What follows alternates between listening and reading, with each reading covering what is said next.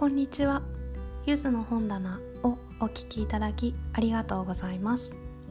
この番組は読書が大好きなイギリス在住の私ゆずが読んだ本やおすすめの本をご紹介したり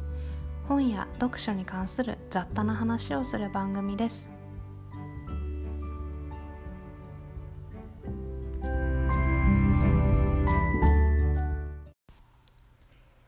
今回はオースティン・フリーマンの「ザ・ミステリー・オブ・ 31・ ニューイン」のレビューをしたいと思います。レビューですのでいつも通り以下5つの点からお話しします。1つ目著者作品の簡単な説明。2つ目あらすじ。3つ目感想。4つ目一言キャッチフレーズ。5つ目どんな人におすすめするか。そして今回は要所ですので私が感じた英語の印象も簡単にお話しします。ではまず1つ目の著者作品の簡単な説明ですが著者オースティン・フリーマンは探偵小説家であり彼の生み出したキャラクタージョン・ソーンダイク博士で最もよく知られています。緻密で慎重であり探偵小説の分野では傑出した医学の権威であるフリーマンは読者の知恵を試すだけではなく現代の探偵小説の法医学的手法の多くにインスピレーションを与えたと言われています。彼は人生の多くをロンドンの病院で医師と外科医として過ごしました。エドワード朝の探偵小説家として最も有名な彼は探偵小説をスリラーの世界から分離させより目の肥えた読者に受け入れられ受け入れられるようにしました。次に本の概要ですがこちら出版年は初版が1912年ということです。ジャンルはミステリー探偵小説ですかね。でページ数は Kindle 版ですと358ページペーパーバッグですと248ページです。次に2つ目としてあらすじです。ジョン・ソーンダイクとジャービス博士が協力して割れたガラス逆さまの絵ベールに包まれた謎の女性ろうそくの入った箱など手がかりの迷宮を解くまで争われていた複数の遺書と男の異常な病気には何の関連性もなかった。この不思議は機能的推理と科学的方法を慎重に使用して解決されることになる。です。次に3つ目として感想です、えー、ソンダイク博士が出てくる作品はこれまでに、えーと、いくつか読んだことがあるんですけれども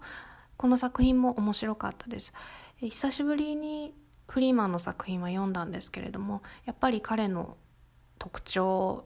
であると思うんですが全てがこうきっちりしていてあのいいなと読みやすいなと思いました。物語の構成ももちろんそうなんですけれども私が特にフリーマン作品より好きな理由としては英語がとにかく綺麗なところですね。後ほども、えお話しするんですが、えー、現代的な、まあ、スラングが使われておらずこの作品が書かれた当時の人々がどういう話し方をしていたのかというところはあの調べていないのでわからないんですけれどもかっちりした印象を受けます。物語の中身については重要なポイントとなる科学捜査ですね法医学的知見の緻密な描写がすごく丁寧でしかしまあ分かりやすく書かれていてそれもいいなと思っていますもちろん現代の警察の最先端の科学捜査だったり捜査方法を知るっていうことも面白いんですけれどもこの作品が書かれた時代の自分の手でやってみるという姿勢も真摯でいいなと思っています。この真摯さですがフリーマン自身も持ち合わせているなと思いました。インターネットで調べたところによると実際にフリーマンも友人と一緒に科学実験をしてそれを見て読者の目線で物語を書いていたというそうでであるから分かりやすい描写になっているということが分かりました。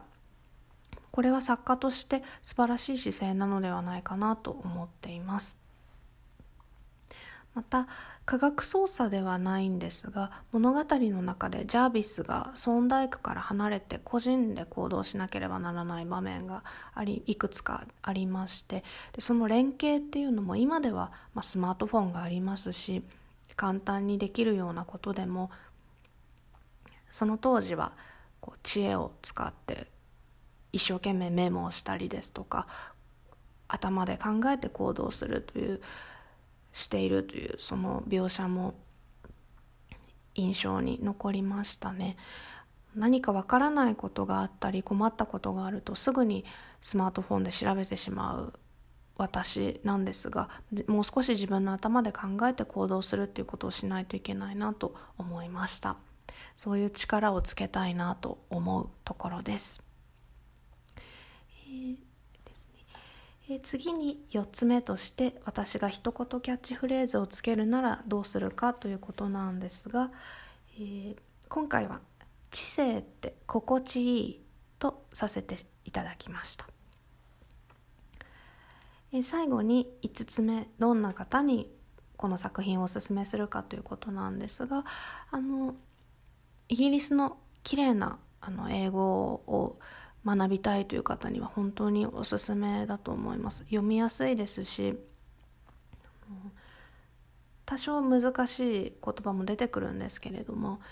やはり読んでいてあまりストレスがないと言いますかしっかり本小説を読んでいるという気分になれますのでなれますのでそういった方にはおすすめです。でこの点とも関連するんですけれども英語の印象もやはりかっちりしていて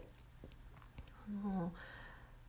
時々ですね難しくて長い副詞であったり単語が出てくることがあるんですがそういった点を除けばかあの読みやすい英語なのではないかなと思っています。それでは以上です。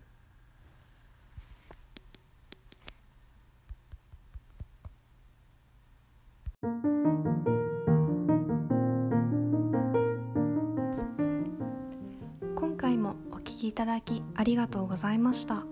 ゆずの本棚ではツイッターやブログでも読んだ本の感想やおすすめをご紹介しています。また皆様からのお便りはお布施というサービスからお送りいただけます。励ましや質問トークテーマのご提案などお待ちしております。いただいたメッセージは番組内でご紹介させていただきます。またゆずの本棚ではパトレオンコーヒーという2つのサービスを使いサポートプランを作成いたしました。お便りと合わせて各リンクはプロフィールページやエピソードページに載せていますのでご覧いただけましたら幸いです。それではまた次回も聴いていただけたら嬉しいです。ありがとうございました。